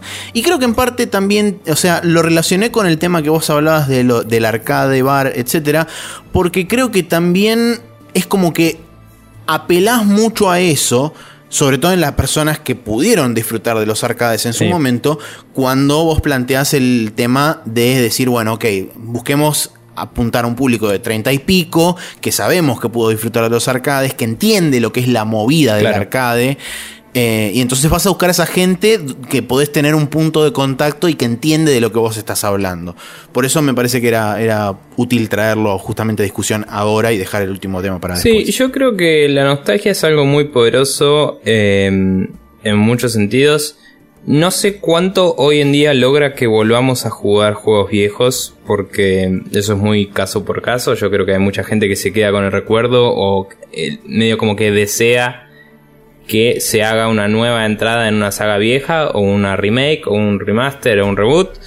Em, pero justamente todos estos deseos son porque está pasando mucho eso, ¿no? Es como algo normal en el mercado hoy en día que se, que se revivan franquicias viejas. ¿Y por qué es esto? Porque A es más barato que hacer una franquicia nueva, B eh, la misma nostalgia hace que se venda sola la, la franquicia, ¿no? O sea, mañana viene Disney y te dice saco nuevo Monkey Island, se prende fuego el planeta. ¿Entendés? Em, en mitad porque la gente que no sabe quién es Ron Gilbert pero juega en Monkey Island va a decir que bueno un Monkey Island y mitad porque la otra mitad eh, que del, mundo que sabe quién es Ron Gilbert va a decir loco si no lo hace Ron Gilbert prendo fuego todo pero todo el mundo va a estar hablando de Monkey Island para siempre o sea y se hace solo eso vos no tenés ni que mover un dedo solo haces un anuncio y pasa entonces hay una fuerza muy importante de, la nostalgia para lo que es ventas y negocios y eso hace que las cosas pasen. Em, yo insisto, me parece que eh, la más fuerte influencia que tiene la nostalgia hoy en día tiene que ver con eh, esto de revivir franquicias en el mercado actual y no tanto con rejugar juegos. Yo no estoy rejugando tantos juegos fuera de quizás los Metal Gear que lo hice a propósito porque los jugué una sola vez y es una historia compleja y quería volver a, pasarla toda. Pero, pero es como que, em, no sé, hay muchas empresas que están capitalizando en ello y les funciona bien y, y a veces las cosas salen bien y a veces salen para el culo, pero garantiza las ventas. Es ridículo. Eh, Sí, sí, yo, eh, bueno, acá voy por ahí, eh, voy a jugar un poco como abogado del diablo, porque si bien está bueno el tema de la nostalgia, desde un punto de vista que es justamente el hecho de eh, añorar el tiempo pasado y demás, es como que se la abusa, de, digamos, de parte de los publishers se la abusa en muchos casos, como está sucediendo hoy en día. Y después del lado del público, yo noto que también hay algo que es lo que dice acá Martín, justamente, eh, que vos recordás juegos como que eran increíbles y que estaban bárbaros y que eran súper complejos y qué sé yo, pero si te los pones a ver hoy realmente te encontrás con esa realidad de que por ahí no estaban tan copados y no eran tan increíbles. Y algo que pasa muchas veces en las comunidades, sobre todo de las comunidades de los juegos de, de ese tipo, o sea, de juegos viejos, es que hay muchos que fueron catalogados como incriticables. O sea que vos no podés decir nada negativo del juego porque prácticamente te ponen un tiro en la cabeza. Eh, yo realmente soy de esas personas que el, Ocarina of Time no me voló el bocho y, la gente está como loca con ese juego y es como, medio como dice Gorraptor, es tipo, eh, lo comparás con nosotros y es choto. o sea, no es que sea mal juego, pero no es el mejor Zelda. Y es como, se acabó, no hay mucho. O sea, está bien, es opinión pura, pero es como la gente lo ve zarpado porque es como, por ahí es el primer Zelda que jugó, por ahí es, eh, no sé, el que jugó más tiempo porque un juego de Nintendo 64 salía un huevo y, tipo, para cuando... Sí, tenían que jugarlo 30 claro, y era lo único que podía jugar. Y es tipo, bueno, no sé, yo mientras jugaba el Quake y, y, de esas cosas y tipo, bueno... En el caso, sí, en el caso puntual, por ejemplo, de Ocarina of Time, que yo como jugué, eh, lo, jugué mucho más allá después de su tiempo, digamos, en el que era la cosa. Es como que eso, es, para mí está bueno hacer con, con, ese tipo de juegos. Por supuesto, juegos que tengas la posibilidad de hacerlo. En mi caso fue porque nunca tuve una consola de Nintendo hasta la Wii U. Em, y de hecho lo emulé al, al Ocarina of Time, ni siquiera lo jugué en la Virtual Console, porque no, existe la posibilidad. Em, te da una perspectiva distinta y yo hoy en día puedo apreciar, desde mi punto de vista, puedo apreciar la gente que dice, no, esto es el mejor Zelda. Y también puedo apreciar a la gente que dice, mira, la verdad que es un juego, o sea, es un, es un Zelda copado, pero es un Zelda más dentro de la línea de las cuales hay mejores Zelda y hay peores. Bueno, vos no jugaste eh, otro Zelda, ¿o sí? Hasta ahora jugué dos Zeldas de toda, la, de toda la historia. El Wind Waker y el Ocarina. Ah, bueno. Tengo que jugar el Link to the Past, el Twilight Princess cuando salga en su momento en HD, también lo jugaré. Mm. Pero digamos, el próximo que quiero jugar, porque justamente ahí es donde está la eterna pelea entre eh, comillas de cuál es el mejor Zelda, es siempre Ocarina of Time o Link to the Past. Eh, la realidad es que, no sé, bueno, tampoco vamos a hablar solo del Zelda, pero digo, para mí el Wind Waker tampoco es el mejor y hay mucha gente que está diciendo que es de los mejores. Eh, a mí me gustó mucho el Wind Waker. Está muy bueno. Eh, no hay duda de que tienen una cantidad de estiración del gameplay ridícula de anda a buscar siete partes de la Trifuerza en todo el océano porque sí, es como andate a la concha de tu madre, seguí la historia. Pero pero nada, las otras celdas son mucho más consistentes en eso, muy muy pocas cosas te estiran así.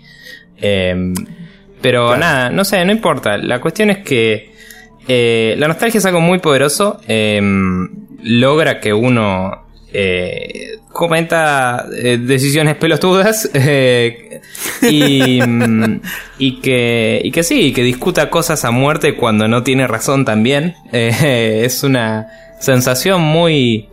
diría que viene muy de algo muy primate, ¿no? De como una sensación de que uno cuando era más chico estaba más seguro, más eh, despreocupado, más feliz, eh, menos cerca de la muerte quizás. Entonces es como que todo era mejor.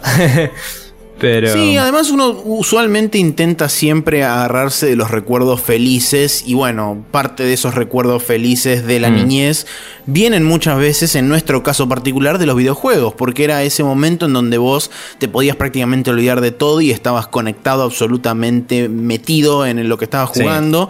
Y a mí me pasa también, porque por ejemplo, y si bien hay juegos que se sostienen mucho mejor en el tiempo, también tiene que ver en parte eso con la nostalgia.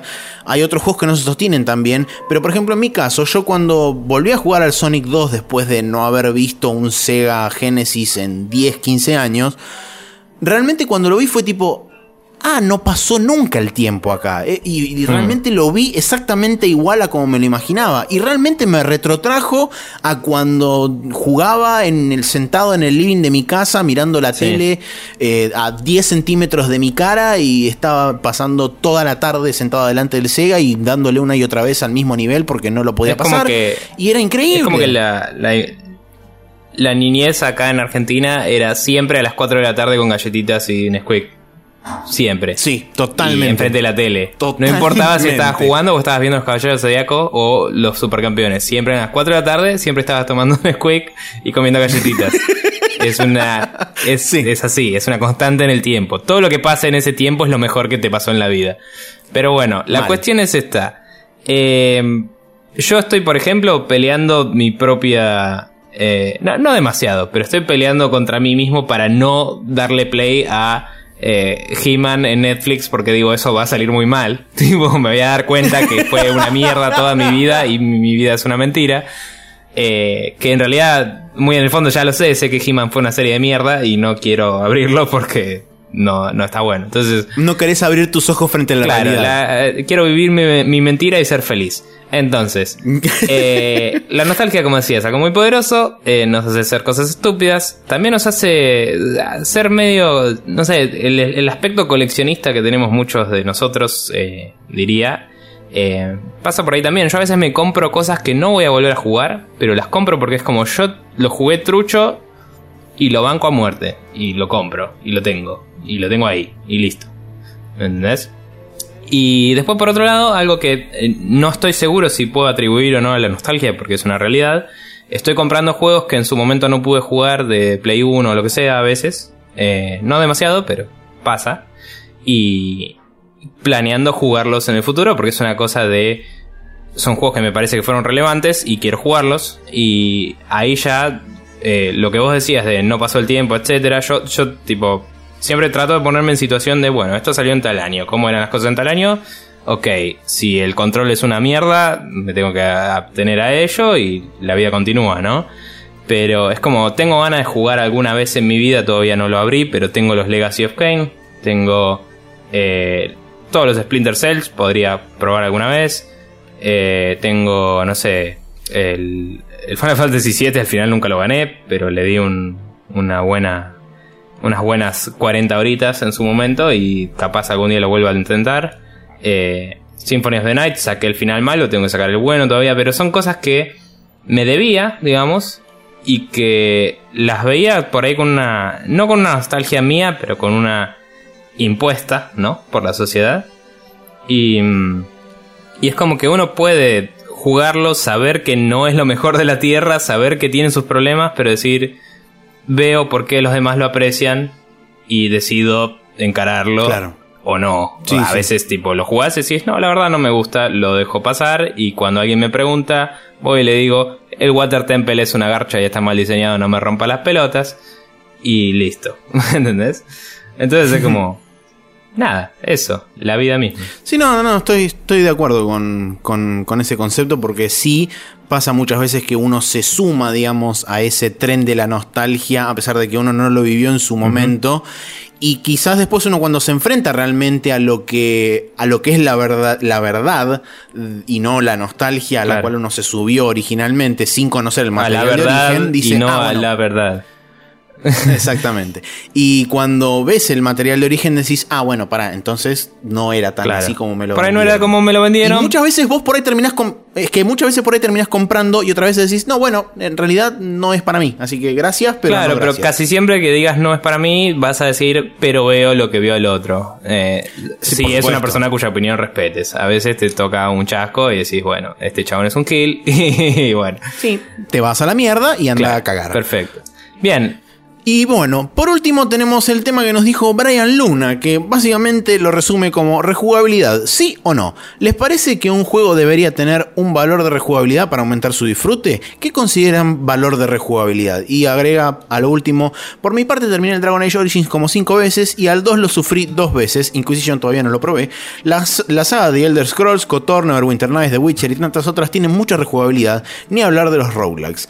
Por ahí es cosa de solo de RPG, pero a mí me parece que el poder jugar una y otra vez sin que aburra o bien encontrar cosas nuevas cada vez es una parte importante de la calidad del juego. Em, de una u otra forma hemos hablado de este tema varias veces, hemos hablado de cantidad contra calidad, hemos hablado de si nosotros encarábamos o no un juego de varias formas eh, cuando lo rejugábamos. Eh, yo creo que personalmente no estoy del todo de acuerdo con los ejemplos que da como juegos entre comillas rejugables. porque son todos juegos en los que tomas decisiones y más bien son juegos eh, no, eh, que apuntan a una no linealidad, ¿no? Eh, hemos discutido también sobre si algo era lineal o no y sabemos que es una línea, eh, es como una línea difusa más que no ser lineal. Pero lo que digo es, eh, jugar varias veces un juego que tiene un principio y un fin y en el medio tomas decisiones no significa para mí, personalmente, que sea rejugable. Significa que puedo tomar decisiones en él y si quiero lo juego de nuevo. ¿Me entendés? O sea, yo juego el Witcher y lo juego una vez. Y porque me gusta, probablemente lo juegue de nuevo. Yo no lo considero un juego en el que voy a personalmente ir y jugar cada uno de los finales. Yo sé que vos sí lo vas a hacer, porque es lo que vos haces. Y hay mucha gente que lo hace. Yo nunca me gustó eso. Yo elijo un camino y me quedo con ese camino. Es tu historia. Y a veces digo, a veces lo revisito más tarde y no es tipo, a ver qué pasaba en el otro camino. Sino, de golpe, mi vida me llevó por otro lado y digo, ¿sabes qué? Hoy estoy más de acuerdo con este otro camino y lo pruebo distinto. Me pasó cuando rejugué los Mass Effect 1 eh, y 2, cuando salió... No, cuando re- rejugué el 1 solo. Eh, cuando salió el 2, yo el 1 lo había jugado trucho. Para cuando salió el 2 ya estaba laburando y todo, entonces me compré el 1 y el 2 y jugué el 1 de nuevo. Y elegí casi todo igual, pero le pegué una piña en la jeta de la reportera esa hija de puta. y hice un par de cosas distintos. Y fui más un Shepard donde, no sé, eh, man, voy a salvar la galaxia, no me rompan los huevos. Y antes era más un Shepard donde, ay, se te perdió el perrito, para que te ayudo a buscar el perrito, tipo, y todo eso. Pero bueno, lo que digo es, eh, esos son RPGs y todo eso, ahora si querés contás tu approach sobre ellos. Lo que son roguelikes y todo eso son juegos que están diseñados para ser jugados muchas veces. Y en esos juegos es donde sí, eso es 100% el valor de juego. O sea, si no tenés rejugabilidad en un juego en el que te morís y tenés que empezar de cero, es una mierda, digo, automáticamente. Si no cambia nada, si no te incentiva de ninguna forma a volver a encararlo, es un garrón. Eh, el incentivo puede ser un montón de cosas. Puede ser desde cambia una boludez y, y eh, no sé, de golpe tenés una distinta variedad de enemigos, entonces tenés una sensación de descubrimiento cada vez que vas, hasta eh, cuando terminás el nivel satisfactoriamente, ves la animación de todas las veces que te moriste y justo la que ganaste como en el Super Meat Boy, y, y te sentís súper satisfecho por ver cómo te superaste a vos mismo, ¿me entendés? O quizás tenés una movida tipo este juego que no me sale ni a palos, pero uno que es medio Castlevania, que cuando morís eh, empezás con otro chabón en la descendencia y... Rogue Sí, Legacy. el Rogue Legacy. Eh, y tenés otros stats, así que de movida del juego es distinto, pero además tenés un progres una progresión que fuiste logrando con el otro porque te trajo oro, vos puedes comprar cosas y es como que ya empezás más bufeado y como que aprendiste y lo que aprendiste te sirve para avanzar, ¿no? Entonces es como que ese tipo de juegos son los que para mí son rejugables y dependen de eso. Los otros juegos son juegos que yo puedo decidir jugar de nuevo. Y para mí es una distinción importante. Vos. Eh, puntualmente en cuanto a la rejugabilidad, sí o no, para mí eh, o sea, perdón, tiene una mucho cosita valor. nomás. Eh, para Sí. mí no es un punto de venta necesario. Eh, para mí es una adición. Y depende de si el juego depende o no. Y por eso hice esa distinción. Eh, de- o sea, Está. hay juegos que son lineales y los voy a jugar una vez y listo. Y me chupan huevos si no tienen re- rejugabilidad. Pero, ah, eso, listo. Sí. Eh, yo en cuanto a la rejugabilidad, sí lo considero que. a- O sea, es algo que a mí personalmente me gusta mucho. El hecho de poder volver a, agarrar un juego y jugarlo de nuevo. Sí coincido con Nico en que la gran mayoría de los RPGs, sobre todo los. Por ahí. No puntualmente los RPGs, pero todos los juegos que tengan involucradas decisiones en cuanto a lo que es la historia. O sea, decisiones donde vos determines el curso de la narrativa para un lado o para el otro, no los catalogaría sí o sí como juegos con rejugabilidad. Sí considero que son juegos que tienen la posibilidad de ser jugados varias veces, que para mí no es el mismo Claro, concepto. Son los branching Eh, paths. Así. Claro, exactamente. Y cuando acá pregunta que dice que les parece un juego debería tener, les parece que un juego debería tener un valor de rejugabilidad para aumentar su disfrute, no necesariamente. Hay juegos que son más propensos, juegos que lo necesitan sí o sí, como por ejemplo los roguelikes, pero y juegos que no, o sea, no es que se benefician, pero que es un valor agregado lindo, como por ejemplo los juegos de acción como ser ya sean Musou, Bayonetta, Devil May Cry, juegos de acción, o por ejemplo los mismos los Uncharted, que son si bien juegos lineales sumamente narrativos, pero que tienen eh, elementos desbloqueables a través de objetivos puntuales que se pueden realizar durante la historia, y muchas veces uno no suele completar el 100% de esos objetivos en la primera pasada del juego. Y esto lleva, por supuesto, a que uno eventualmente, o ni bien termina de jugarlo, lo arranque de vuelta y eh, busque, digamos, completar esos objetivos secundarios, como ya sea encontrar armas secundarias, este, desbloquear nuevas habilidades en el caso de los juegos de acción de personajes de, en tercera persona, como por ejemplo los de May Cry. Es difícil en esos juegos lograr, entre comillas, maxear el personaje, o sea, desbloquear todas las habilidades, conseguir todos los ítems de vida, etcétera, etcétera, en la primera pasada del juego. Y es un juego que es bastante más propenso a que sea jugado varias veces, justamente no solamente porque depende un poco de qué tanto investigues y demás, sino que también muchas veces depende de que esa segunda pasada vos la realices con eh, el personaje más poderoso para poder avanzar o llegar a, a, ciertos lugares donde antes no podía llegar. Em, otro, bueno, que por ahí no, no, es, no es de. No es en cuanto a rejugabilidad, pero estaba pensando, por ejemplo, en el, el Metroid, que bueno, tenés muchos. Eh, mucho. ¿Cómo se llama? Mucho backtracking. Eh, y que por ahí. Sí lo. O sea, no, no, no necesariamente sea un juego rejugable por el formato de juego en sí, pero sí sea un juego rejugable en cuanto a por ahí que podés descubrir secretos que no encontraste la primera vez. Bueno, los secretos son eh, una de las primeras cosas que se hicieron para hacer algo rejugable, porque era tan lineal los juegos que era como, bueno, mira, eh, si volvés a jugar lo que ya jugaste, podrás descubrir algo nuevo. Exactamente, por eso justamente hice hincapié en el tema de los juegos de acción, porque ahí están, digamos, las típicas habitaciones secretas, las armas que están ocultas y que no encontrás en la primera pasada, porque usualmente uno no se pone a investigar tanto. Em, pero bueno, a, mí personalmente son, digamos, las características que tiene la rejugabilidad de ese tipo de cosas. Encontrar secretos, destrabar nuevas habilidades para los personajes, encontrar otras armas. Eh, sí considero choto lo que hacen algunos juegos, como por ejemplo son los Assassin's Creed y todos esos juegos que tienen buscar las 5000 plumitas, buscar los 200 simbolitos de pregunta del show, del acertijo. Ese tipo de cosas coleccionables a mí la verdad que no me atraen y no me llevan a rejugar un juego. O por ejemplo, cuando lo terminas digamos, terminas lo que es la historia y te quedan esas cosas colgadas, muchas veces no me hacen volver a jugar un juego eso. O sea, no, no me hacen volver a juntar los coleccionables. Eh, o sea que no, no cuentan para mí como rejugabilidad. Sí, eso. No, esos son más bien extras agregados que, que son para los completionistas, ¿no? Tampoco los calificaría como rejugabilidad, sino tanto. Es, coleccionable, justamente. Pero, no sé, a mí, yo el, tipo de cosas que. De, de, rejugabilidad que me joden un poco es. Eh, lo hemos hablado cuando hablábamos del bayoneta.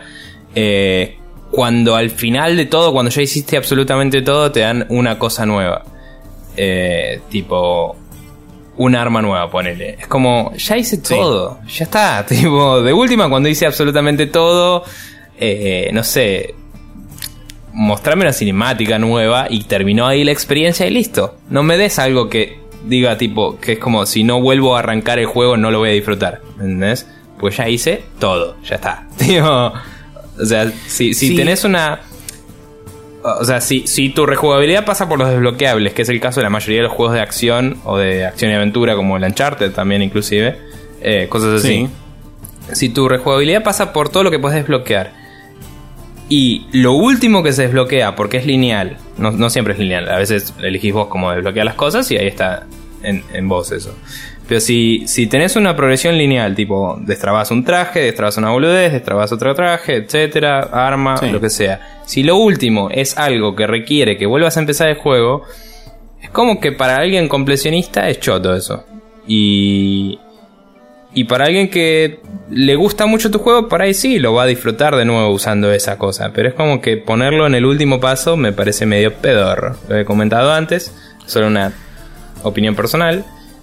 Está, perfecto. Sí, boludez. yo, o sea, eh, estoy de acuerdo. Pasa que, bueno, de vuelta es, eh, es muy como hablamos siempre del caso por Sí, caso, sí. porque puntualmente en el Bayonetta me pasó en el 1, cuando desbloqueé todo en el primer juego, la primera vez que lo Mm. jugué, eh, que bueno, cuando tuve todos los elementos fue como, uh, genial, me dieron otra excusa más para poder volver a jugar el Sí. juego. Y eh, después, bueno, a medida que, que fueron Sí, el pasando las argumento va para sucesivas ambos versiones- lados. Claro, por supuesto. O sea, me- a mí me, me gusta en ese juego que me den una excusa para volver a jugar. Pero en juegos donde por ahí no me interesa tanto el hecho de rejugarlo varias veces o de rejugarlo ad infinitum, eh, es como entiendo, digamos, la postura de decir, uy, qué choto. Claro.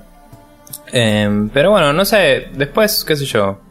Eh, sí me atrevería a decir que finales alternativos en un juego lineal pueden ser un- una razón para rejugar. Eh, porque no es lo mismo, no es lo Por mismo que ejemplo, en elegir mi caso no. cosas. Pero, ¿qué, qué cosa decías, perdón?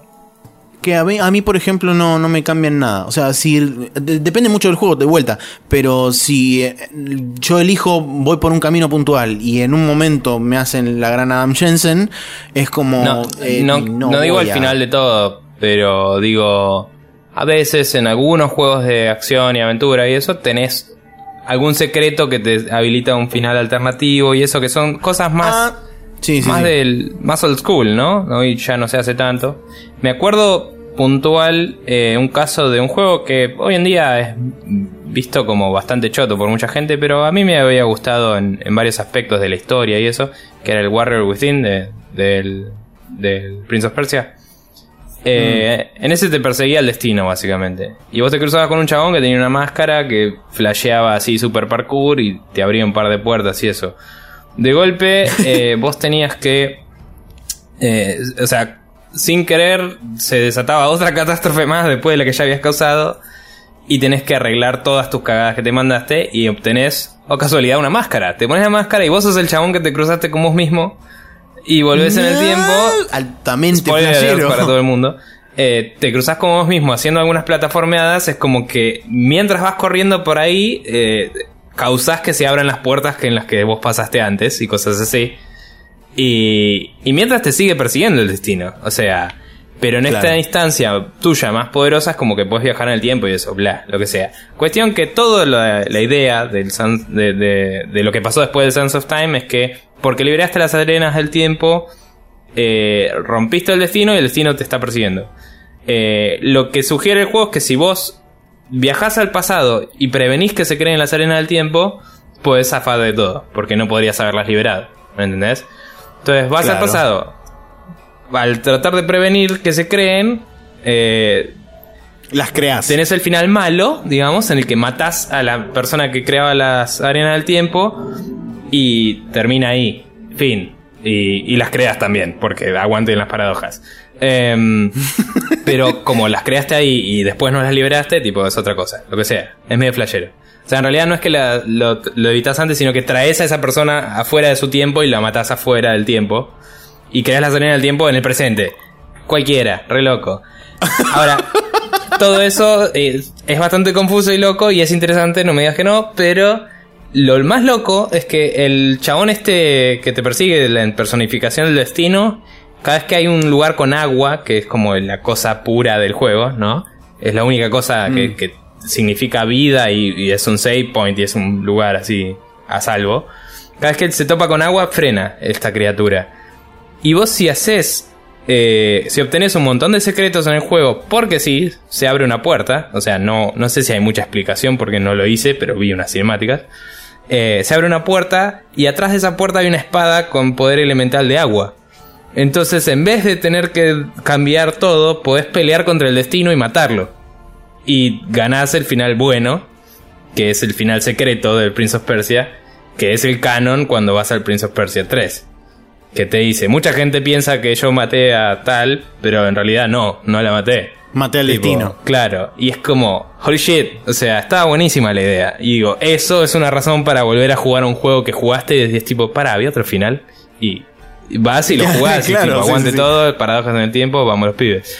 Pero bueno, whatever. Perfecto. Eh, para resumir, la rejugabilidad es un valor agregado copado y mm, y no necesariamente aplica a todos los juegos, pero en los que aplica puede ser el puede ser tanto un buen agregado como la, la cosa principal, ¿no? Como decíamos, los juegos tipo roguelike y eso dependen de eso. Así que yo diría que es un caso por caso justamente y hay juegos que no lo necesitan, juegos que dependen de él y juegos que se benefician de él. Eh, está es. en vos si sos de las personas que les gusta rejugar o no las cosas. También. Pero bueno. cual. Bien. Eh, estos han sido tres temas de discusión que hemos tratado a distintos niveles de brevedad. eh, el día de la fecha tenemos más para otros capítulos venideros alguna vez. Y habiendo tratado todos estos, vamos a cerrar el programa con un Special Move, como siempre. Y a ese lugar vamos.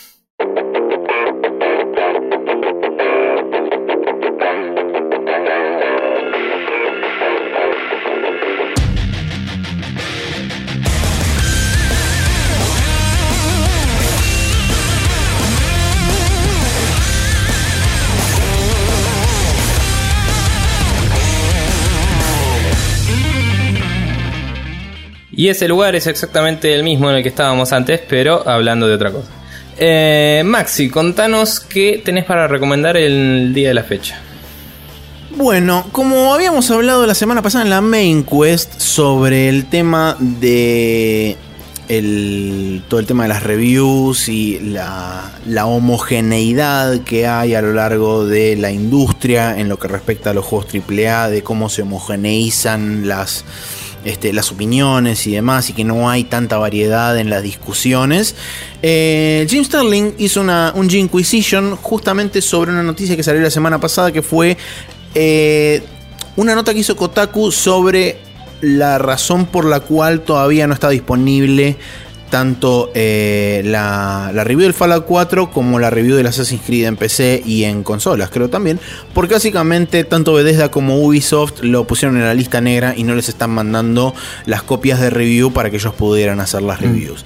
Eh, bueno, Jim Sterling realmente hace un laburo muy bueno y muy centrado con respecto a el planteo que realiza Kotaku en su nota, poniéndose de un lado y del otro y mostrando cuáles son los puntos válidos e inválidos de cada lado. Cosa que me pareció realmente muy interesante y realmente hace un análisis bastante sesudo y, realmente bueno de la situación y lo extrapola un poco a lo que es la industria en general, por lo menos la industria de su lado, digamos, en, el, en el reino en el reino de Estados Unidos, iba a decir, en Estados Unidos.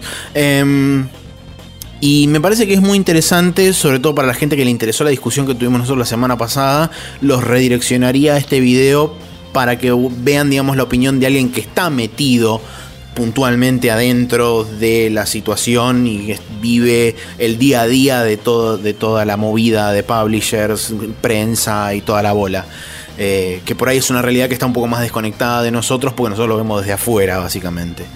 Así que, bueno, nada, está ahí para que lo vean.